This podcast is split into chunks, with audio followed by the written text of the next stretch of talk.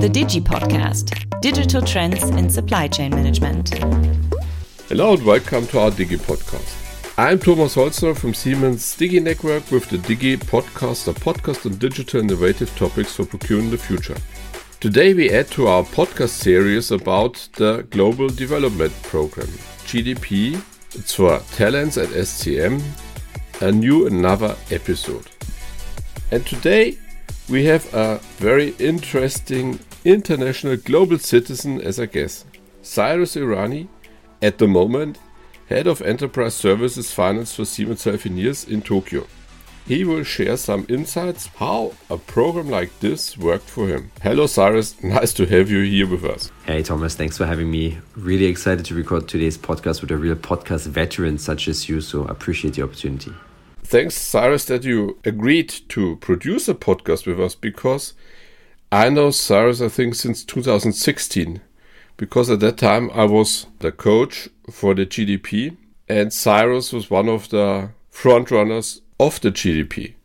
And I always enjoyed working together with him because he's really global. I think he has a kind of background from Persia, from India, from Bavaria, uh, living in Japan, married with a Japanese wife. I think he has kids and he is traveling back and forth, up and down, all across Asia.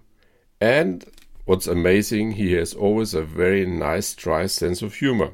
So, Cyrus, I hope this was not too detailed about you because we would like to know from you now. A quick overview what is the GDP for the new listeners and which kind of benefits you took away. Very flattering introduction. Thank you for that. I need to admit, though, with two small kids, traveling has been now refocused more around Japan than Asia lately. well, okay. Um, let me try to summarize the, the GDP question. Um, the GDP at SCM is part of the Siemens AG Potential Development Program, PDP is a two-year program or membership for procurement professionals and talents that want to contribute to the procurement network beyond what they do today and of course, who are in return looking for a network that provides visibility in a certain development potential. Moreover, and this is uh, very interesting, the program runs autonomously, meaning membership runs via self nomination, and the members of this program are responsible for driving and evolving it. HR and a program coach, such as you have been in the past, merely support when needed. And there is one thing I can never stress too often. It's that terminologies such as diversity or global international environment actually come to life in this program. And uh, this is something I personally was very impressed with. Now, I think you also asked about the benefits that I have gained from this program. Um, this is maybe a little harder to summarize. First of all, and this is maybe the easiest answer, um, I was offered a new job during my membership and moved from Siemens AG to Healthineers Procurement um, that job has actually helped me develop from procurement into risk management to finance where I am today. Hence, I really have a great appreciation among others towards this program as it as it really helped me develop and evolve um, during and beyond the program. Secondly, along with an unbelievably valuable network across all different areas of procurement, I have also gained incredible personal relationships and friendships Sometimes, when focusing purely on business, this aspect is often neglected, but I think this is very important. Thirdly, I have learned about the benefits diversity and inclusion can bring to a group, which is helping me today in my role as a DE&I ambassador.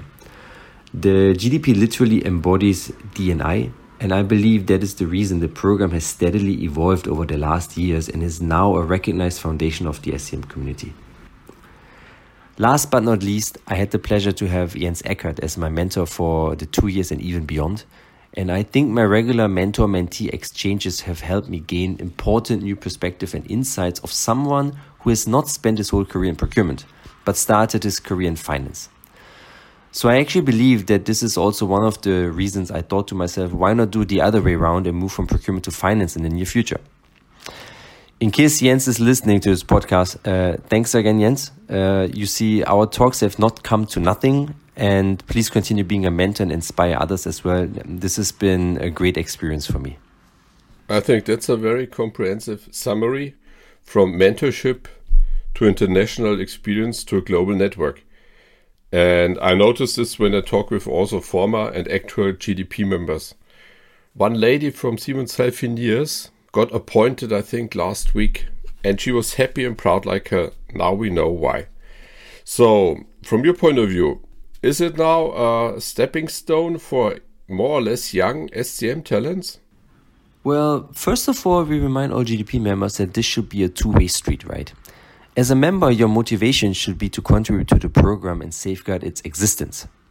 In return, the GDP can and will provide certain means, such as mentoring, as I, as I mentioned before, um, visibility to the organization, for example, by working on real life projects coming from the organization or countries, by being part of the World Conference. And the program will provide you opportunity for learning and networking, let it be within the GDP group itself or with colleagues from the SCM community. Nonetheless, there is one thing the GDP can do it can develop its members. Each member has to proactively get involved in order to make use of what the GDP has to offer. He or she needs to set their own direction for development or f- for whatever other reason they may have joined this program. I strongly believe that members who have been utilizing the means smartly have actually achieved the next step they were looking and hoping for. So, yes, it can help boost your career and personal development, but it does require own additional effort. Thanks. So we are back to the ownership of yourself. It's a support, but you have to do something. And you did a lot because you are not with SCM anymore, but with Siemens Healthineers in Japan. Can you give us some insights on how your daily business looks like, work wise and Japan, cultural wise? When I moved back to Japan six years ago, I started off in a procurement role, but as mentioned before, eventually I wanted to move into finance. Hence, I took a sidestep into uh, risk and internal control. And uh, one and a half years ago, I then moved into my current role as the finance head of our enterprise service division. Well, now I'm sure you're interested in what uh, enterprise service does, right? Yes. Well, even even if not, I'm I'm still going to tell you. Thanks. Um, just in a nutshell, um, we from Enterprise Services we deliver system-wide solutions to healthcare providers to increase value in their organizations by improving outcome and reducing costs. We basically offer providers uh, a comprehensive portfolio of products and value-added services, um, including digitally enabled services or consulting services. But yeah, sorry. Let's get back to your question. Um, as much as I enjoyed uh, the procurement community and all the different jobs I have performed over the years, uh, I need to admit that I'm currently uh, also very happy in my new position. So, if you ask me about my day to day business, I feel that the dynamic is different than in my former jobs. Um, in my current role, I need to communicate with, with frontline, with sales, bid managers, uh, with banks on financing schemes, uh, and with backend departments on contractual topics, accounting or else. So, as much as it has been always very um, satisfying and rewarding to uh, generate savings, or as we like to say, CNI, booking an order, generating revenue just feels like a different sort of thrill for me right now. Yeah, I'm totally convinced that you are able and willing to adapt because when we had the projects at the GDP, you were always quite flexible, but I think what I really admired, always straight ahead. And that's interesting in Japanese culture. I mean, culture is always a very sensitive topic that requires open mindedness and the willing to accept differences. Same applies obviously to Japan. Um, I mean, standard case, um, Western interpretation of, of Japanese gestures and mimic is not necessarily in line with the message that Japanese wants to convey. So I feel that especially in interpersonal relationships, um, intercultural sensitivity is of high importance, and often I need to remind myself also not to be too clumsy at times. As one of very few foreigners in my company, I think I have a certain level of freedom to continue valuing what is important to me. But on the other hand, I don't want to be seen as the foreigner who doesn't adapt. So it's a little bit of a balancing act.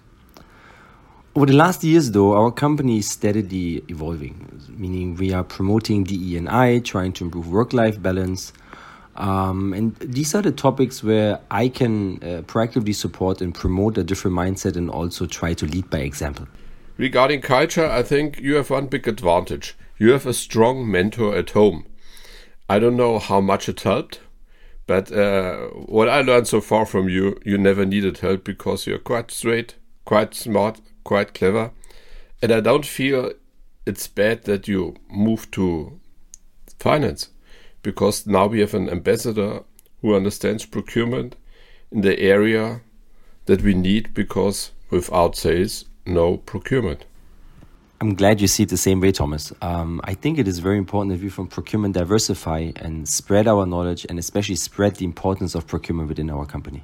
Cyrus, thanks a lot for this insights regarding business and GDP. Now we're coming to my last but not least and most favorite question. Who is Cyrus Irani?